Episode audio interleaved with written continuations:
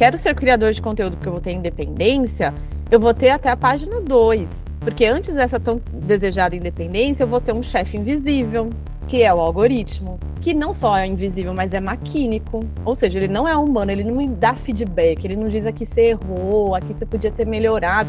Ele vai lá e diminui o alcance do meu post. Se eu tô falando de uma plataforma, eu tô falando de um ritmo que não é humano, é maquínico, de novo, por isso hiperacelerado, por isso os influenciadores relatam burnout, porque se inscreve numa lógica algorítmica de exigência de produção que não é humana. E a mediação da plataforma é maravilhosa, porque tudo que tem tecnologia a gente finge que é invisível, né? E esse é o perigo, não é um oco, não é um vazio, tem um monte de coisa no meio do caminho, né? Você está ouvindo Código do Caos.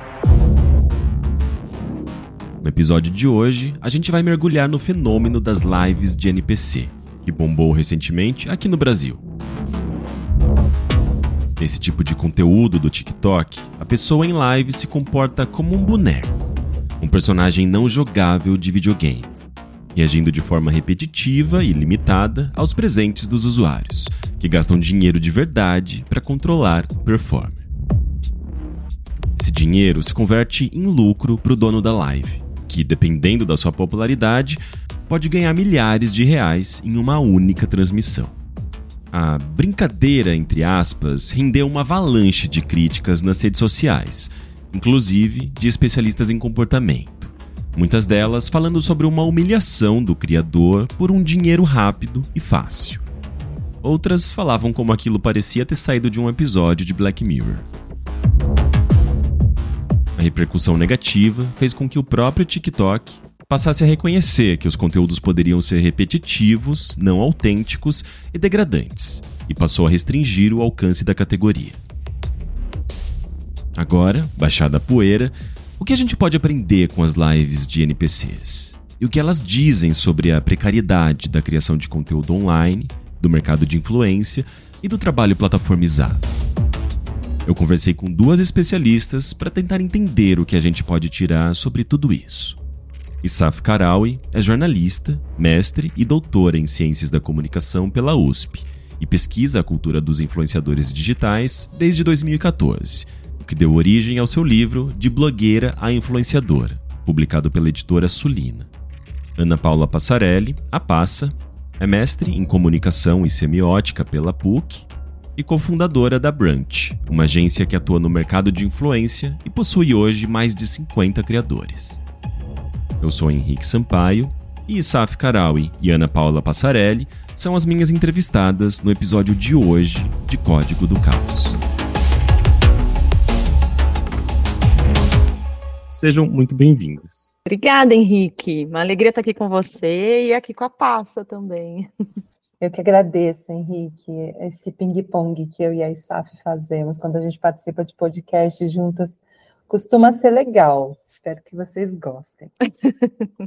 Eu já gostei da energia aqui do nosso, do nosso papo antes da entrevista. Gente, a gente viu recentemente é, essa febre, que não sei se já é tanto uma febre assim, mas foi pelo menos durante uma semana, duas aqui no Brasil, essa tal das lives NPC é, no TikTok, e a gente ainda meio que, sei lá, o negócio passou e a gente nem entendeu tão bem o que estava acontecendo ali, né? Todo mundo ficou com um grande uh, ponto de interrogação na cabeça. Uh, e é um, um, lance meio de performance, né? Tá dentro de uma lógica ali de das redes sociais mesmo, talvez. Enfim, tem uma série de questões que, que a gente pode analisar. Para a gente começar essa conversa, eu queria saber o que, que vocês, como que vocês compreendem essa questão dessa modalidade de lives, né? Vocês como pesquisadores especialistas nesse mercado de influência e mídias, mídias sociais, o que, que vocês pensaram, o que, que vocês analisaram sobre essa tal das lives NPC? Quer começar, passa? Vou jogar a bomba, né? Ai, vamos lá. Eu gosto do, desse ping-pong mesmo que eu e Saf fazemos, porque a gente tem perspectivas complementares sobre a figura, esse agente influente, né? Quando a gente olha para mercado, tá? A gente não pode deixar de fora de qualquer discussão é, a possibilidade do dinheiro falar mais alto em qualquer coisa. O que a gente viu com essa febre momentânea de lives NPC no Brasil foi o dinheiro falando mais alto. E dinheiro falando alto num país, como eu falei em algumas vezes aqui, né, quando me perguntam sobre esse fenômeno, num país faminto, num país empobrecido, num país com pouco acesso, num país em que uma sociedade ainda segue é, tentando sair de uma condição de insegurança alimentar, é, onde a gente vê pessoas em situações de rua cada vez é, mais numerosas, onde a gente vê pessoas perdendo seus empregos de maneira coletiva e a gente vê um, uma alternativa ao trabalho, né? Uma noção de que pode ser é, fácil com, conseguir dinheiro para conseguir pagar as contas, né? Diferente de, eu falo, quando a gente olha um traçado né, da história dos influenciadores, dos criadores, a gente, lá no comecinho, isso está muito bem relatado no livro da ISAF, a gente tem um cenário de quase ingenuidade da criação, né? De um, de um cenário assim, é autêntico, é tão ingênuo que é, é a pura autenticidade. E a gente cota para 2023 e tem um cenário é, de esvaziamento completo dessa visão de do que é a criação, do que é a criação de conteúdo, do que é uma carreira como criador de conteúdo. Será que é uma carreira se eu estou fazendo isso só para tentar ganhar dinheiro para pagar a conta? É difícil a gente tentar explicar tudo, não, acho que não dá para chegar numa frase que dá, mas de todas as formas, todas de alguma maneira comungam em dinheiro fala mais alto. E tem uma coisa nisso que você traz, Passa, que eu acho que a gente. Eu, eu, penso em dois pontos, assim, quando eu penso em live de NPC. Um é, ela assusta, e ela assusta porque ela materializa a ideia de sujeito como mercadoria. Mas essa ideia, ela é velha, porque os próprios influenciadores são mercadorias. Apesar de ser horrível de dizer, mas a gente também é uma espécie de mercadoria na dinâmica das redes sociais. Não só porque a gente é uma espécie de produto ali que está né, numa prateleira, enfim, mas os influenciadores sobretudo, porque o que eles trocam na relação de troca, quando eles fazem uma publi, o que, que eles estão oferecendo? O próprio eu, a própria imagem, a subjetividade, um monte de coisa. Especialmente os influenciadores de lifestyle, por exemplo, né? Que não, não, não vendem uma expertise específica para uma marca. Então as lives de NPC, elas assustam, porque elas escancaram esse processo do sujeito como mercadoria, essa mercantilização do sujeito. E elas escancaram e elas estão até elas estão no, no, limite disso, né? Porque não é só a mercadoria, mas é aquela mercadoria que eu compro, controlo, se eu não gosto, eu, eu mando de volta, eu cancelo né? Até a cultura do cancelamento é a ideia do sujeito como mercadoria. Eu não gostei, vou cancelar, igual eu cancelo minhas assinaturas de streaming. E a Live NPC materializa isso. Então assusta mesmo, né? A gente compra um produto, a gente controla, a gente bota pilha, ele fala isso, fala aquilo. E também, dialogando com isso que você trouxe, que eu acho que o panorama Brasil é essencial nesse sentido, até porque a gente escuta uma construção feita em relação aos influenciadores que, que, que trata de um imaginário de muito luxo, de vida fácil de trabalho fácil, consequentemente, dinheiro fácil. Então, ah, o influenciador é aquele que ganha recebidos em casa, que sai para festas e que tem um dinheirão. Então, será que se eu começar, sei lá, vou fazer uma live de NPC e vai que amanhã eu me transformo no na Bianca Andrade, na Boca Rosa, sei lá. Então tem um, acho que é uma combinação, assim, são esses elementos que você traz, e quando você fala do dinheiro fácil, está associado a isso. Por que, que a gente pensa que na plataforma o dinheiro vem fácil, no trabalho do influenciador vem fácil? Porque existe uma, uma um, um, imaginário construído ao redor dessa ideia do luxo, né? E assusta por conta dessa mercantilização, né? Então, acho que tem por isso esse, esse momento que a gente viveu, né? De estranhamento, de rechaço, etc. É, vocês falaram bastante dessa questão da precarização, eu quero abordar isso, mas eu vou deixar um pouquinho mais para o final. Uh, queria ainda tocar em alguns aspectos né, dessa, de, de, desse fenômeno das lives NPC. Uh, é, quando a gente olha, assim, pelo menos uh, logo de cara, né, tipo, tá, então você tem uma objetificação ali do, do indivíduo, Uh, e tem essa questão de uma performance, né? E, e, a gente acaba associando, querendo ou não, né? Quando você tem um indivíduo ao vivo fazendo coisas que o público está pedindo e de certa forma tem um aspecto de humilhação ali, querendo ou não, porque você está se, uh, uh, se sujeitando né, a coisas que as pessoas pedem, as pessoas podem abusar, inclusive, desses pedidos, né? Então tem muitos casos ali de lives NPC que a pessoa fica lá, milho, milho, milho, milho, e a pessoa tem que fazer mil vezes o lance do milho, né? A performance do milho, que sabe-se lá qual que é o impacto na saúde mental da pessoa que está fazendo isso.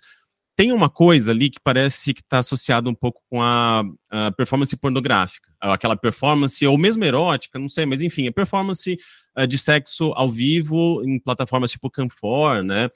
Uh, tem uma questão ali de, do fetiche, talvez, né, da, do espectador, de controlar a pessoa, tem essa coisa do dinheiro, né? Então, uh, a gente acaba associando com essa performance erótica, sexual, enfim. E daí isso acaba me trazendo também a uma questão de gênero, porque é muito mais comum ver mulheres nessas posições e usando dessas plataformas do que homens, né? Uh, a gente consegue fazer um pouco dessa leitura, fazer esse olhar, esse recorte de gênero nessa, nessa questão do, do das lives NPCs, nessa questão da objetificação, uh, que inclusive né, nas lives NPCs parece que puxa um pouco para aquela coisa da infantilização das personagens femininas de jogos japoneses, né, das NPCs uh, eh, de jogos japoneses, de animes.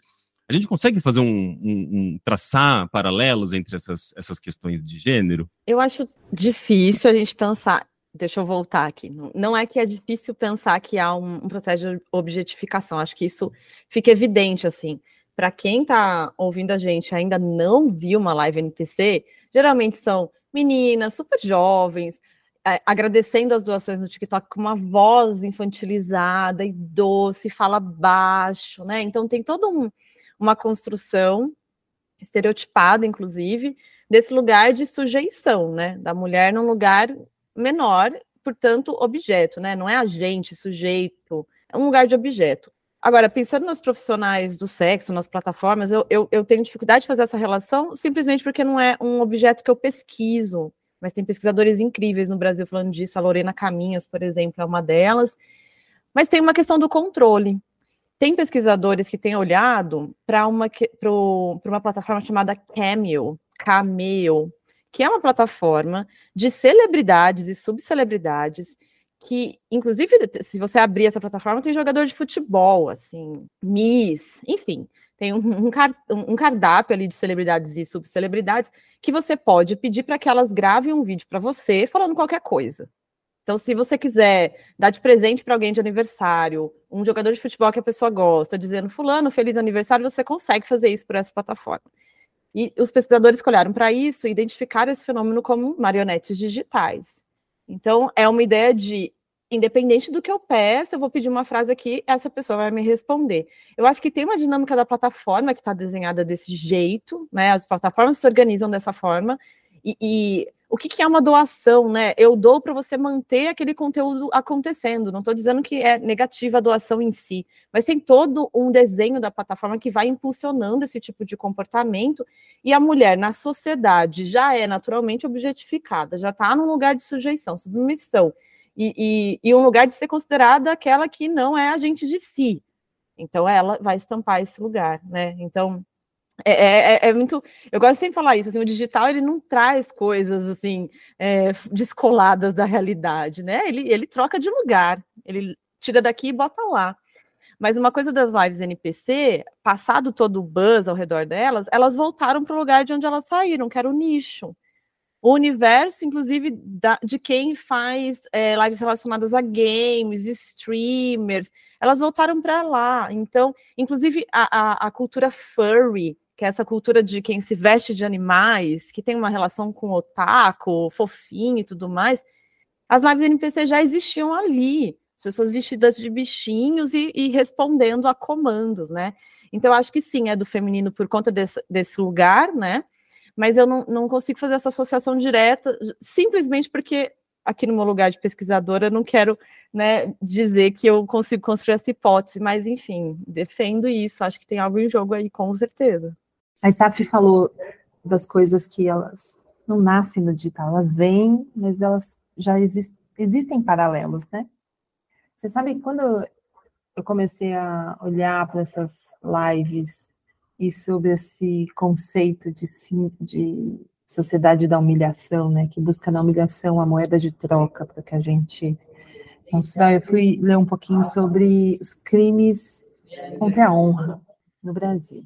Então, caso você alguém você cometa injúria sobre alguém, né, e aí eu estava lendo sobre a autoinjúria, que é eu cometer esse tipo de, né, fala, me humilhar, né, não, se eu humilhar alguém publicamente, essa pessoa pode me processar e eu provavelmente vou perder esse processo. Mas a autoinjúria, ela não é um crime contra a sua própria honra, porque ela está sendo cometida por você.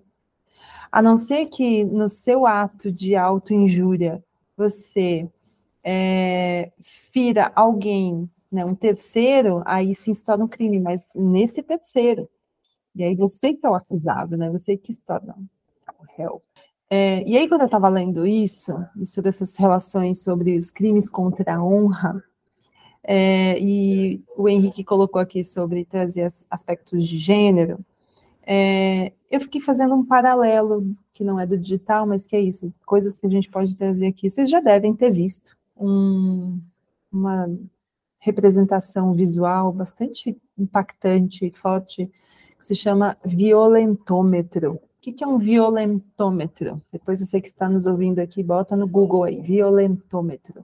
É um recurso visual que muitas instituições, organizações é, não governa governamentais, inclusive é, Ministério é, da Mulher criou para mostrar como a violência contra a mulher é uma coisa que começa muitas vezes no ambiente doméstico. Tem inclusive um estudo falando sobre a humilhação domesticada, né?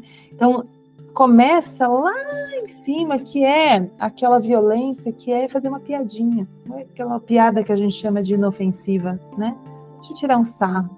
Passa por chantagear, depois vira mentira, né? Você está enganando a sua parceira, passa a dar um gelo, ignorar, né?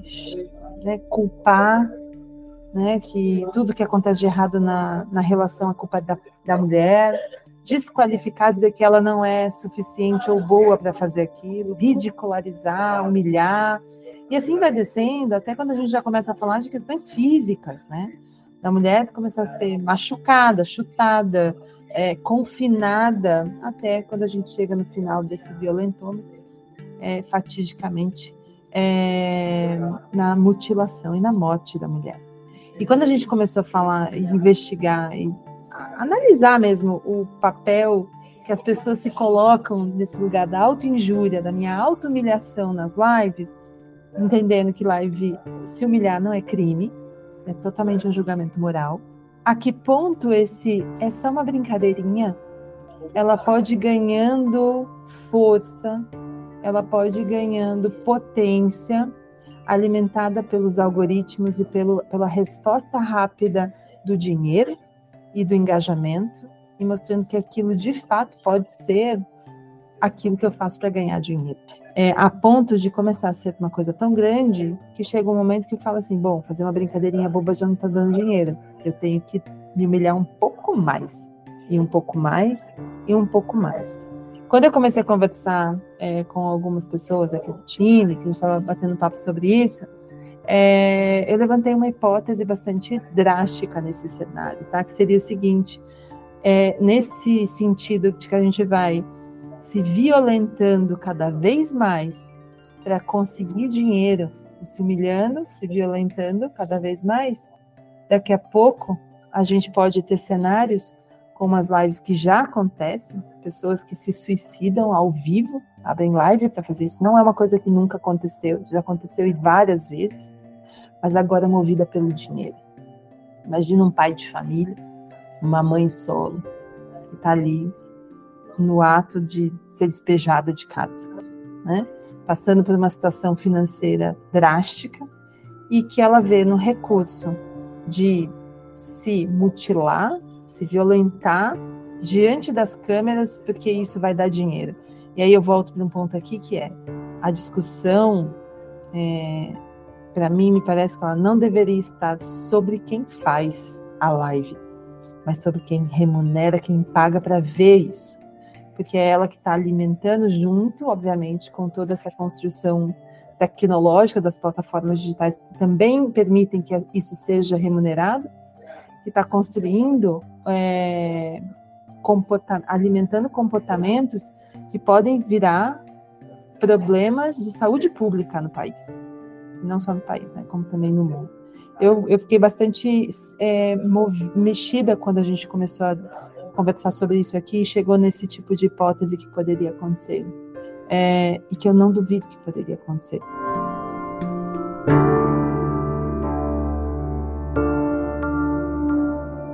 É, é uma coisa que a gente sempre acaba brincando, né? Ah, é Black Mirror. Mas assim, a gente já chegou e talvez já esteja passando Black Mirror, né? é uma questão aí de como justamente as empresas e Big Techs e como a gente acaba ficando muito sujeito a todos esses movimentos de grandes corporações, né? Que lançam tendências e criam possibilidades de se ganhar dinheiro, mas que Uh, não, não, não, tem regulamentação direito, não, aliás, não existe regulamentação, né? Não existe como você controlar isso. Existe uma, uma abertura muito grande de, de, dessas possibilidades, né?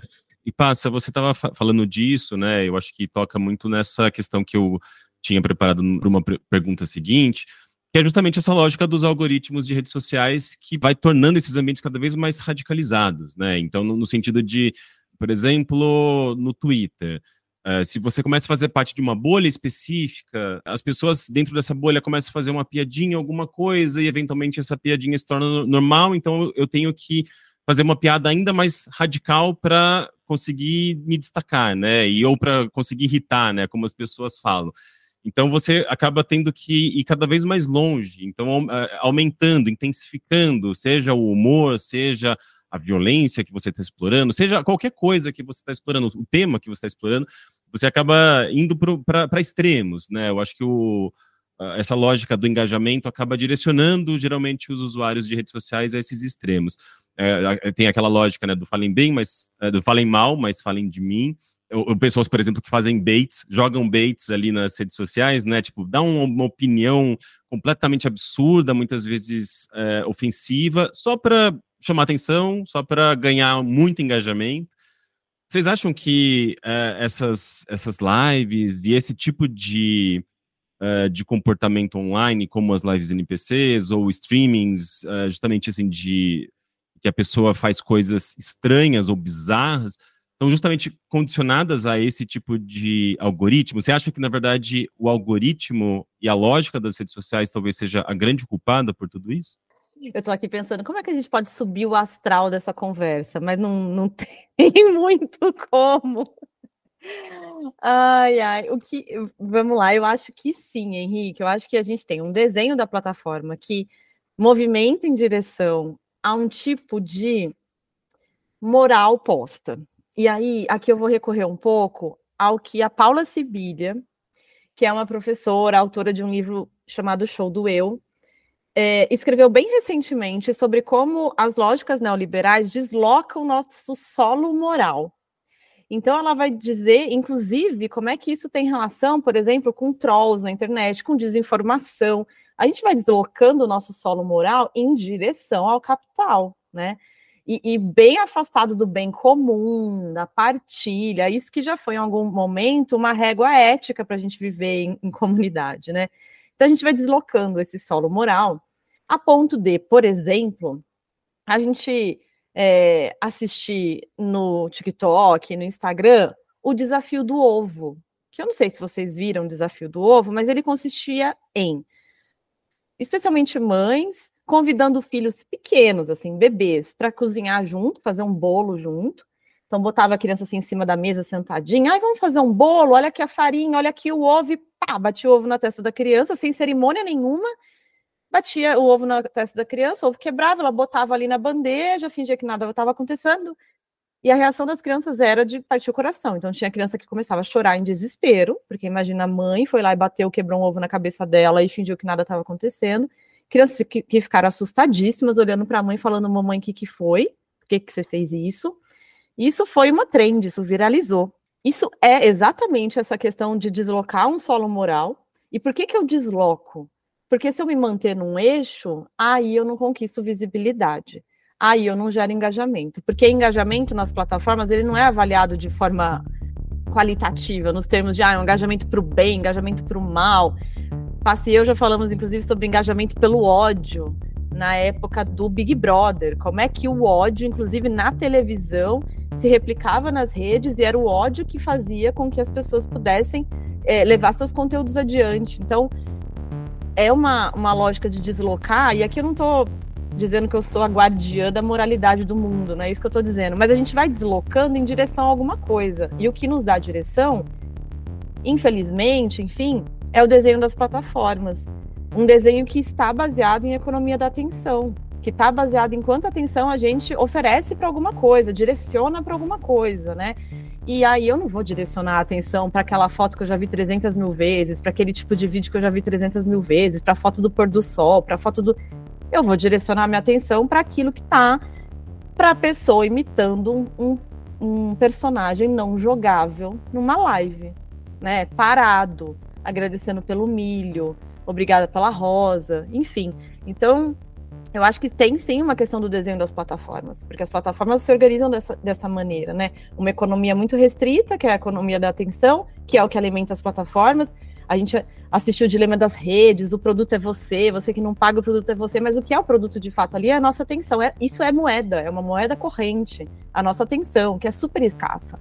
A gente não, a gente não é multi, é, a gente não dá atenção para várias coisas ao mesmo tempo, a gente dá para uma. Então, isso porque a gente dá atenção precisa ser conquistado de alguma forma, né? E talvez as formas sejam. A gente questione, talvez a gente questione essas formas. E pode ser desde o desafio do ovo até a live de NPC, ou era lá atrás a banheira de Nutella no YouTube. Então, enfim, a gente está falando de uma economia que perdura, porque é a mesma economia desde então. Ela só vai se reorganizando.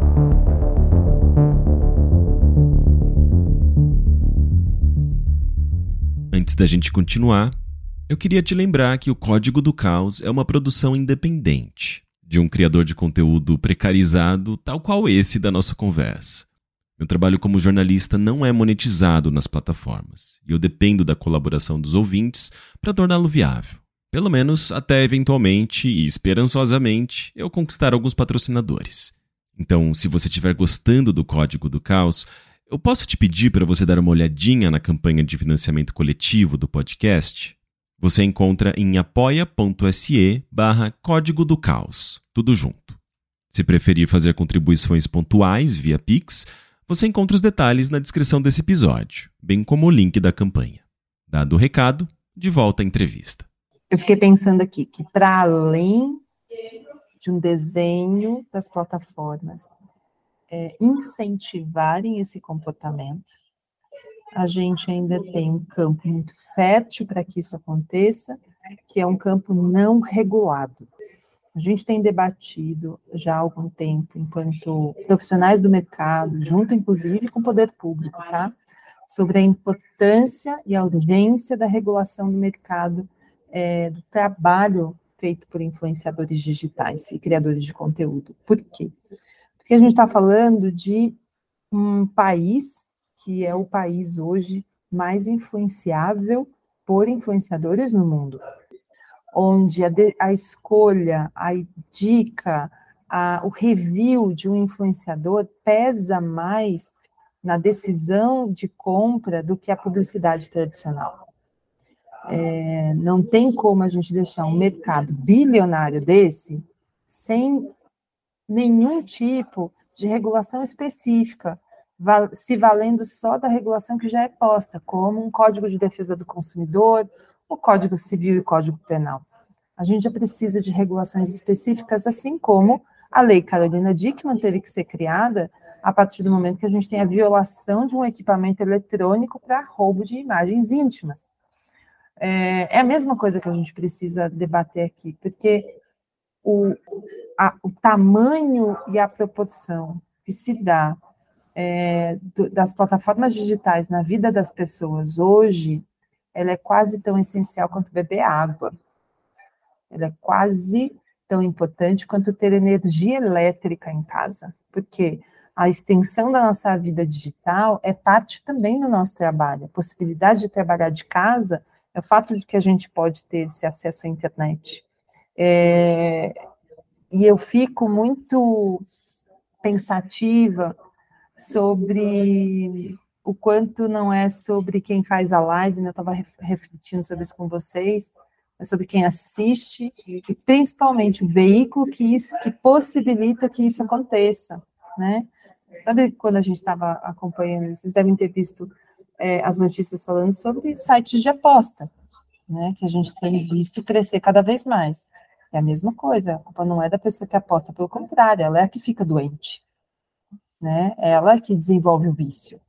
É, o problema é o sistema e, obviamente, a plataforma que permite que isso aconteça, que permita que isso não seja regulado. E aí eu acho que abre um, tanto as lives NPC, mas como todas as discussões dessas tendências efêmeras que vêm surgindo, é, todas de alguma forma baseada, mostrando esses temas quentes, todos eles calçados na ideia de que alguém está se humilhando, fale bem, fale mal, falem de mim, é porque a ausência de uma de uma régua que não é uma régua moral, mas uma a ausência de uma régua que profissionalize o que é esse show do eu, é, talvez precise ser posta, né? E essa régua não vai, não pode, né, ser colocada pelo capital, não deve ser colocada pelo dinheiro, porque aí se ela vai ser colocada pelo dinheiro é o que a gente vai continuar vendo é disso para baixo é, essa régua tem que ser colocada por outra autarquia aqui que consiga de fato dizer para a gente isso pode, isso não pode, né? O que realmente é possível fazer, o que assim, isso já deveria ser criminalizado.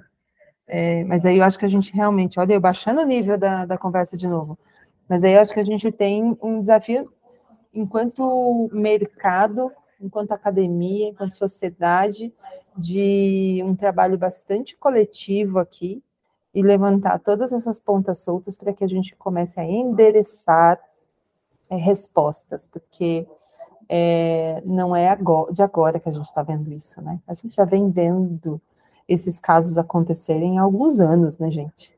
É, e parece um ciclo, né? E, e o que a gente estava falando aqui antes de começar a gravar, esses ciclos estão cada vez mais curtos, mais rápidos, né? Curtos e rápidos, curtos e rápidos é, quase como assim, ah, chegou meu momento, estou meio flopada na vida, deixa eu me humilhar um pouquinho aqui para voltar a receber jobs.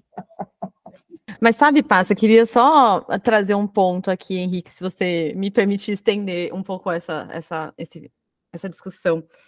Quando eu, eu vi as lives de NPC pela primeira vez, uma coisa que também eu fiquei pensando foi como é que as lives elas são danosas, entre aspas, quando elas impactam nesse mercado, né, no mercado de produção de conteúdo. Porque a gente começa a construir uma associação. Ah, então ganhar dinheiro na internet é isso? Então, então a gente começa a impactar, é um, um, processo em cadeia. Eu vou impactar esse imaginário que se constrói sobre quem cria e produz conteúdo na internet, o influenciador, o creator, etc. Isso é uma coisa. Mas tem uma outra coisa que é, se for um exercício de eu abri uma live para brincar de NPC, né? Assim, eu não tô prevendo doação, por exemplo, né? Eu tô aqui me vestindo de um personagem não não jogável, tô aqui brincando de live NPC, eu fiquei pensando assim, né? Tô aqui tentando trazer uma outra perspectiva também, né? Como é que, às vezes, tem um, um fato aí da, dessa juventude, da adolescência, que é visibilizada. A gente não teve, nós aqui todos, muito mais 35 mais, não tivemos é, uma adolescência plataformizada, bem longe disso. Não quer dizer que a gente fazia live de NPC, mas a gente podia, sei lá, se vestir com orelhinhas de, de alguma coisa e ficar imitando sei lá o quê. Então, quando está nessa esfera do lúdico, da brincadeira, do vou usar a plataforma para me divertir, estou ali num grupinho fechado, fazendo uma stream, tá tudo certo. Agora, o que a gente traz aqui, que a Passa coloca muito bem, vira um problema quando impacta o mercado porque vai desencadeando um monte de questão. Não é à toa que a gente tem falado sobre tanto sobre as lives de NPC, não só porque elas geram um espanto, mas porque do lado de quem atua com produção de conteúdo é um problemão. É um problemão, né? Ter que lidar com. No, no, mesmo, no mesmo saco em que se bota o influenciador, criador sério, tá também o criador da live NPC. Então, acho que, que tem isso também em jogo, né? Não quer dizer que quem está ouvindo a gente aqui que ah, se a filha estiver usando roupas de geeks é para entrar em desespero porque ela vai abrir uma live NPC. Não é bem por aí, mas tem alguma coisa que é esse impacto em cadeia, né?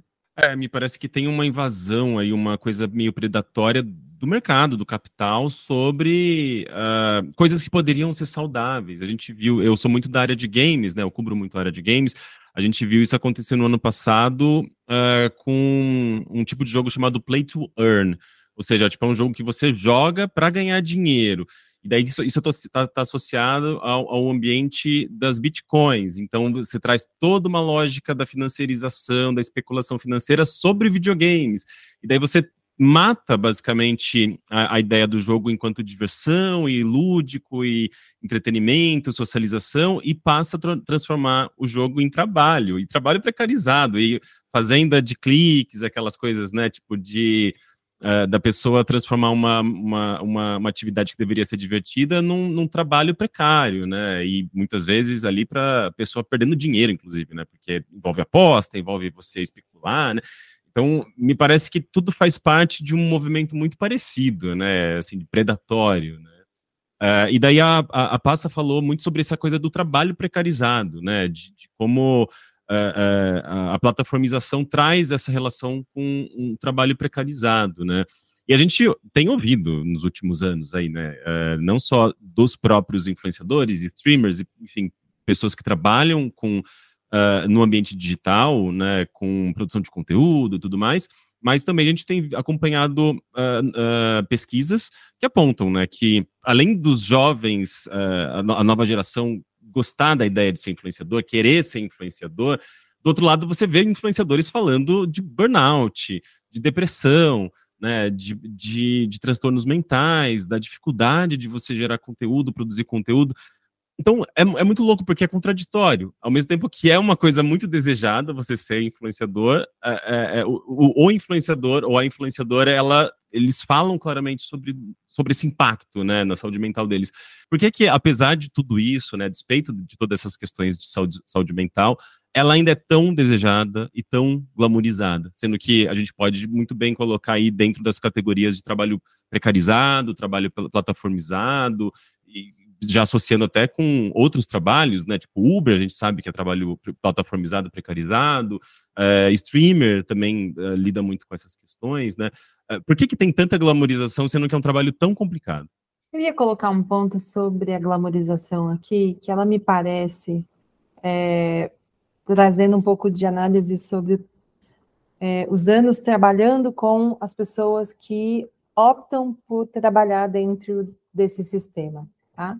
Em especial os influenciadores, é que o glamour não é sobre a precarização, é, o glamour está na autonomia, no, na possibilidade de exercer individualmente a tomada de decisões que impactam na minha remuneração. Quando a gente assume o um emprego formal, é, e eu vi isso lendo também relatos sobre as lives NPC, é, quando você assume um emprego tradicional, é, você se sujeita a trabalhar dentro né, de, um, de, uma equipe que pode ser incrível trabalhar, mas também pode ser humilhante. Né? São inúmeros os relatos de pessoas sobre chefes que humilham seus funcionários. Né? E eu lembro de ter visto uma frase que era assim: é, prefiro eu mesma me humilhar do que permitir que alguém fique me humilhando. Eu volto lá no aspecto, né? O, alguém te humilhar é crime, você se auto-humilhar, não. Então, é, é um ponto de criação de, na verdade, controle e autonomia sobre as decisões que impactam na nossa remuneração. Eu não preciso mais de um senhor, uma senhora dizer que eu posso ou que eu não posso fazer para ganhar dinheiro, para crescer, para me desenvolver. Eu dou os meus próprios passos, ainda que esses caminhos não tenham sido bem trilhados ainda, ainda que eles não sejam pavimentados da maneira correta. É, é, é como aquele desenho, vocês já devem ter visto, que é uma analogia entre a o trabalho que é feito por um designer e o, o atalho que o cliente toma, pegando, cortando a, a, o caminho. Então, você tem o desenho assim de ruas, né? E o trajeto da calçada que a pessoa precisa dar. Mas para chegar de um ponto A para o ponto B, ela tem que dar uma baita de uma volta. E aí você tem as pessoas atravessando no meio do, dos terrenos, assim, criando aquele caminho de terra, que é muito mais rápido chegar do ponto A até o ponto B, criando esses atalhos. É, então, acho que a gente está construindo um mercado totalmente baseado em atalhos aqui. É, e aí eu acho que isso, de alguma maneira, conecta com cultura, né? Uma cultura do caminho mais rápido, da fórmula pronta, do jeito do, do jeito rápido de conquistar dinheiro. Isso explica também por que, que a gente tem tantos golpes sendo aplicados no WhatsApp em qualquer tipo de é, plataforma hoje, a quantidade de golpes, o golpe do Pix, o golpe da, da troquei de telefone, é, aquelas coisas todas que a gente vê, e do quanto, né, a coisa do, do site de aposta, tô, olha, eu coloquei 500 reais, agora no dia seguinte eu tenho 2 mil, o quanto esse discurso, né, Isaf, ele vai ganhando um brilho no olho das pessoas que vai, você vê, vira lá, essa coisa do vou criar um atalho, esse atalho também é o nosso jeito de lidar com a tamanha burocracia que existe no país para muitas coisas.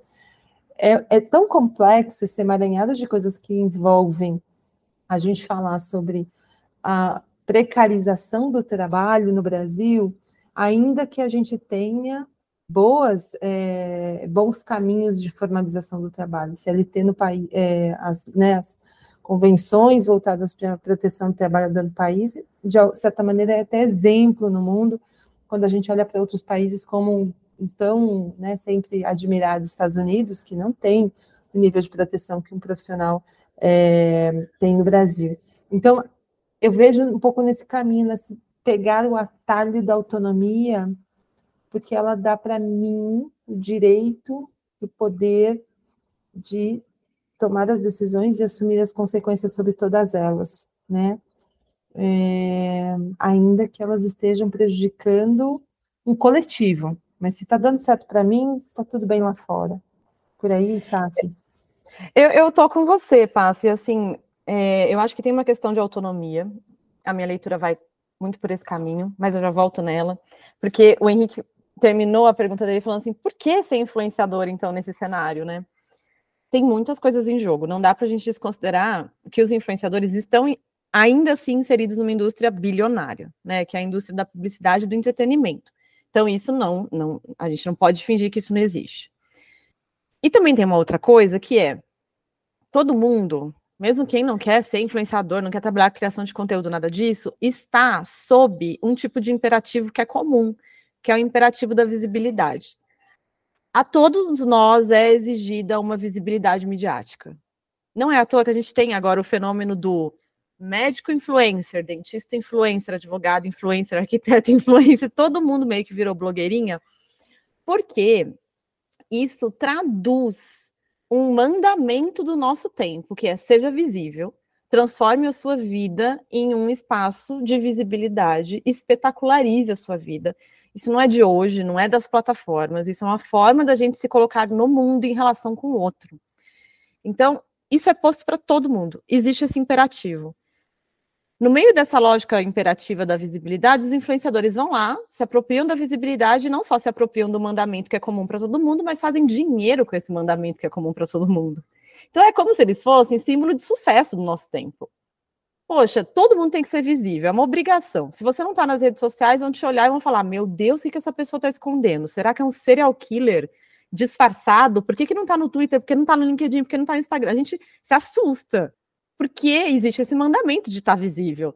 Os influenciadores pegaram e tornaram isso uma profissão. Então, olhar para o influenciador e pensar ele é um símbolo de sucesso não é estranho na nossa lógica, né?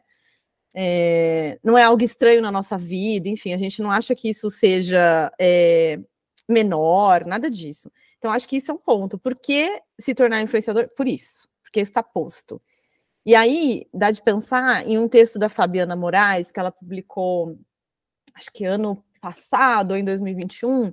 Eu nunca esqueço, a, a Fabiana Moraes é professora da Universidade Federal de Pernambuco, E ela fez um texto sobre o Carlinhos Maia, e, e, ela dizia que o Instagram é um meio perverso de superar a pobreza.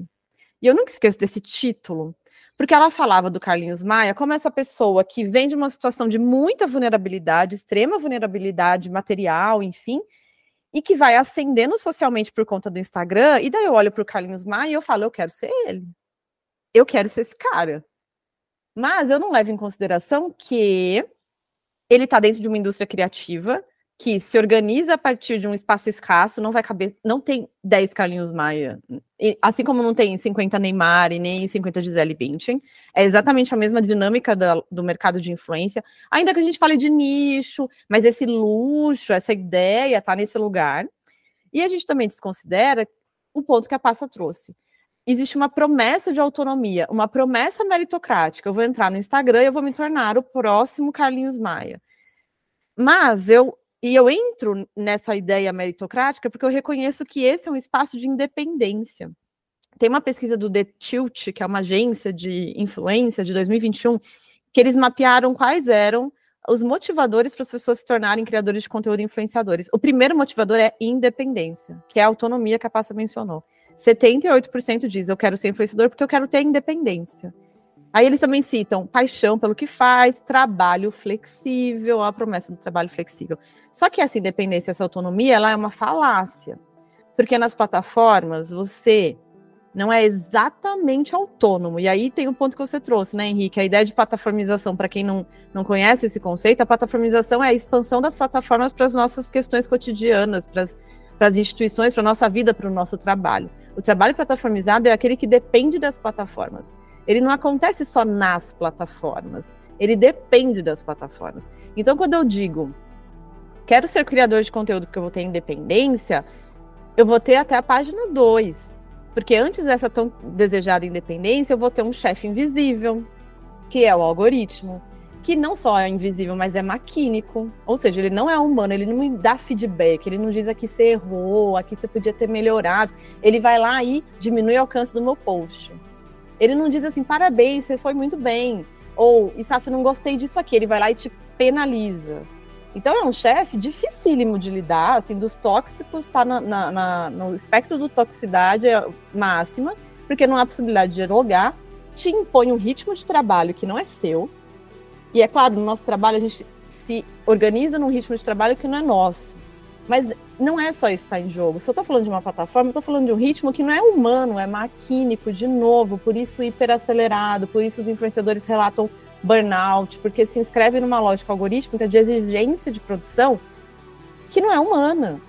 Você tem que estar 24/7 produzindo conteúdo. Porque esse é o tempo das máquinas. Agora eu li uma reportagem sobre deepfake de streamers. Os streamers estão fazendo deepfake deles mesmos, então pegando o próprio corpo e construindo frases em cima deles, para que eles possam ficar em live 24 horas por dia. Isso na China. Por que, que eu vou fazer isso? Porque não, a exigência não é humana, a exigência de trabalho não é humana. Então, é muito curioso, né? Como é que existe uma justificativa de entrar no, no mercado, mas essa justificativa ela não se concretiza, porque no trabalho plataformizado, isso não é possível. E a gente pensa no Uber e pensa imediatamente em plataformização do trabalho. Os influenciadores estão nessa lógica distantes, porque com mais privilégios é, é impossível comparar o trabalho de um entregador de aplicativo com o trabalho de um influenciador. É, eu ia ser é, leviana se eu fizesse isso, mas eles estão na mesma lógica de controle, dataficação, penalidade, tudo isso mediada por uma plataforma. E a mediação da plataforma é maravilhosa, porque tudo que tem tecnologia a gente finge que é invisível, né? Ah, a tecnologia é invisível, então. Não tem nada entre. Né? Não tem nada, é um vazio, é um oco. E esse é o perigo, não é um oco, não é um vazio. Tem um monte de coisa no meio do caminho, né? Então acho que tá um pouco aí. Por isso a gente vai e por isso a gente chega e vê que, eita, não é exatamente como eu estava imaginando.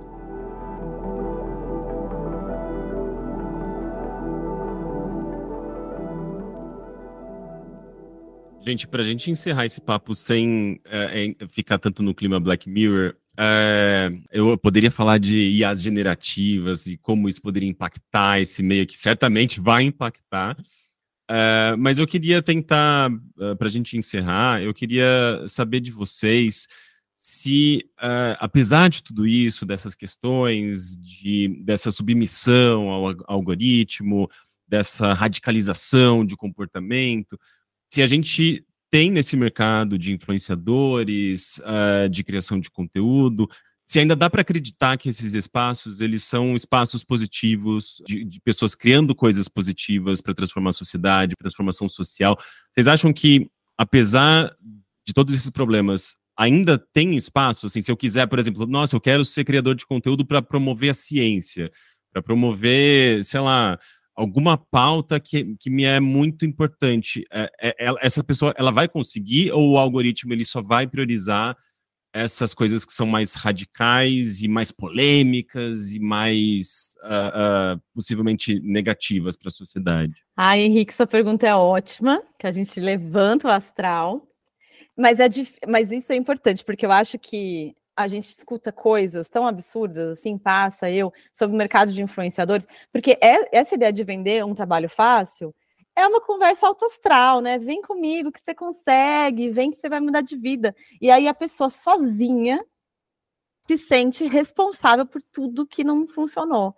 Então, acho que essa, é, essa possibilidade que você coloca no podcast de também trazer as questões que você coloca para a gente, acho que também servem para a gente pensar de forma mais crítica no mercado e não responsabil, hiper-responsabilizar a pessoa sozinha, né? E, e aí acho que esse é um ponto mais otimista. O mercado de influência, está é, tá num processo de se reconhecer como coletivo, o que é algo que é tomado dos influenciadores na medida em que, primeiro, existe um discurso de ser empreendedor. Empreendedor está sozinho. Empreendedor não tem coletivo, tá cada um por si e Deus por todos, né? Então, os influenciadores têm se reconhecido num coletivo, em gente fazendo coisas iguais. E o coletivo salva a gente. O coletivo salva a gente porque a gente começa a pensar que existe um bem que é para todo mundo, esse bem comum, essa ideia do que é partilhado, e salva a gente porque dá para a gente força, a gente deixa de ser o lado mais fraco da corda. O influenciador sozinho ele é o lado mais fraco da corda. Ele não vai lá bater na porta do Mark Zuckerberg e dizer assim: "Ah, não gostei desse do Threads, não gostei, não quero usar". Ele vai ter que usar. Mas agora de forma coletiva, talvez ele possa indicar poxa, será que a gente pode pensar em uma outra funcionalidade que atende melhor? Ó, oh, eu queria isso aqui, isso aqui é possível. Sou eu e mais 100 mil criadores aqui para conversar com você. Muda alguma coisa na conversa? Então, acho que isso é super importante. E, e, quando você falou assim, ah, mas será que tem espaço para outras coisas? Tem demais.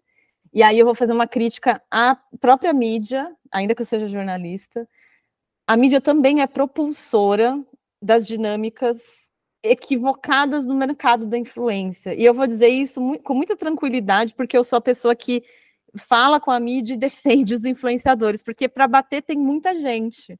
Todo mundo vai lá e bate na live de NPC. Mas para falar, por exemplo, do Tucumã Pataxó, que é um indígena, que fala da comunidade dele, é, que é do Mato Grosso do Sul, nas redes sociais, ah, isso não é uma pauta tão legal para falar da Mari, que é uma divulgadora científica, que, que ela tem um sobrenome alemão, mas Mari Kruger, eu acho que é o, o sobrenome dela.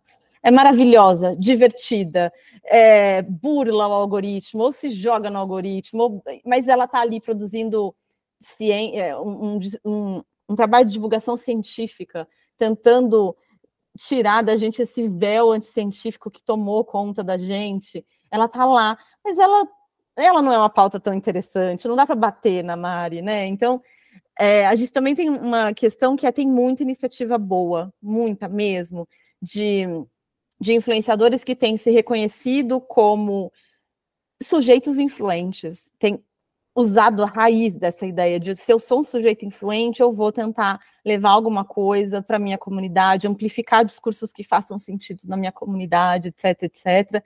E pensando no trabalho, a gente falou de precariedade do trabalho, etc. Mas a gente também está vivendo um momento em que os influenciadores estão se reconhecendo como trabalhadores, como todos nós. E isso é muito positivo, porque a gente começa a perceber que não existe só um jeito de ser influenciador. Não existe só um influenciador que ganha, sei lá, 500 mil por mês. Existe um influenciador que está ganhando um salário, dois salários, três, quatro, como o Brasil todo, e está vivendo a vida, e é isso aí, é uma carreira, né? Então, isso muda o desenho do mercado, isso muda as discussões.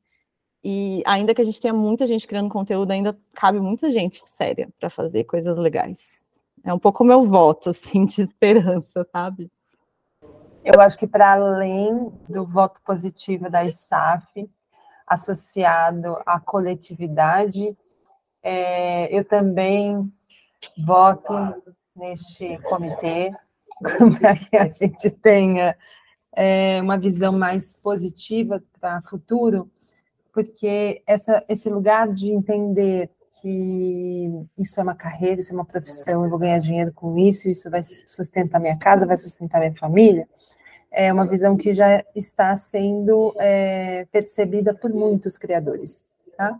É, e para além disso, eles já vêm se unindo, é, e não mais só como um prestador de serviço para toda essa indústria, mas como sujeitos protagonistas dela, que é quando a gente vem desenhando os contornos da creator economy, né, da economia dos criadores, que aí a gente começa a ter produtos e serviços que já não dependem da intermediação ou do dinheiro só de marcas para que a gente consiga fazer as coisas acontecerem, né?